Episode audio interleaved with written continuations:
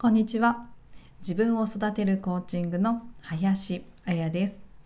皆さんいかがお過ごしですか？今日のテーマは私の人生仕事も欠かせない。今日は私自身が復職を考えていた頃のことをみんなで共有できたらと思います。復職の機会新たなチャンスだった。自分に自信がなくて本心本音を言葉にするのが怖かった。この2つのポイントでお話ししていきます。復職の機会新たなチャンスだった。今3歳の娘が2歳を迎える頃私はそろそろ働きたいなってうずうずしていました。私は出産を機に退職をしており仕事を始めるとなると一から探すところから始まりでした。ちょうど住んでいるところの行政が主催する仕事塾というのがあったんです。キャリアカウンセラーさんに相談をしながら就活を進めることになりました。まずこれまでの職歴を棚卸ししていきました。大変だった作業や換算期に業務の効率を良くするために工夫したことやお客さんからの嬉しかった言葉などいろんな場面を思い出しながら仕事をしている自分が好きだなって実感することができました。職歴の棚卸しのおかげで私にとって仕事は人生において大切にしたいことだって気がついたんです。気がついたからこそ生きがいを感じれるようなライフワークになるような仕事を見つけたくなりました。でもこの頃の私は何がやりたいのかよくわからなかったんです。自分に自信がなくて本心本音を言葉にするのが怖かった。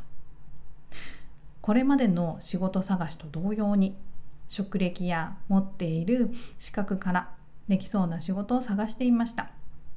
あと今の環境から考えた条件をつけていました。子どもたちはまだ小さいし家から近くて保育園に行っている時間だけ働けて急な休みにも対応してもらえる職場がいいなって。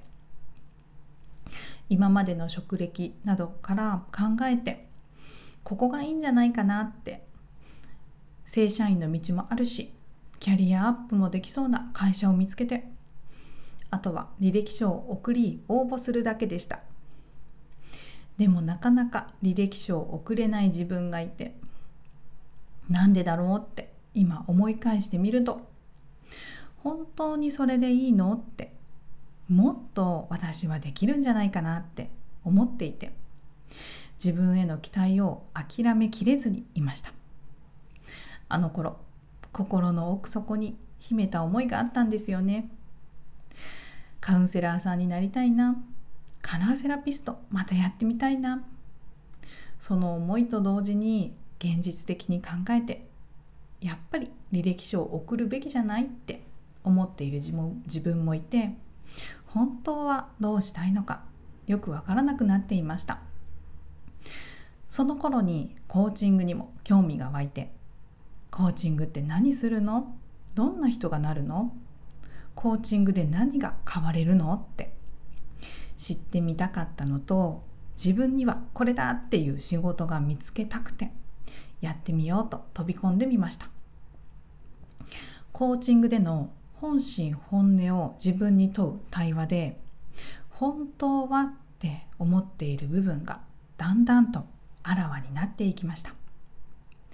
見つけた本音というのは本当はやりたいと思っている職業に一歩踏み出したい自分がいるんだけどでも私には自信がないって思っていたこと。本心はやりたいことに一歩踏み出したいだったんですよね。自己評価を上げるために自分自身の良さを再確認していったり苦手やコンプレックスをポジティブな側面で捉えることができたからこそ自分にだってできると自信が湧いてきました。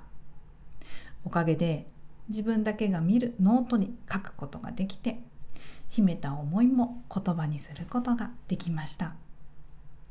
最後にまとめです。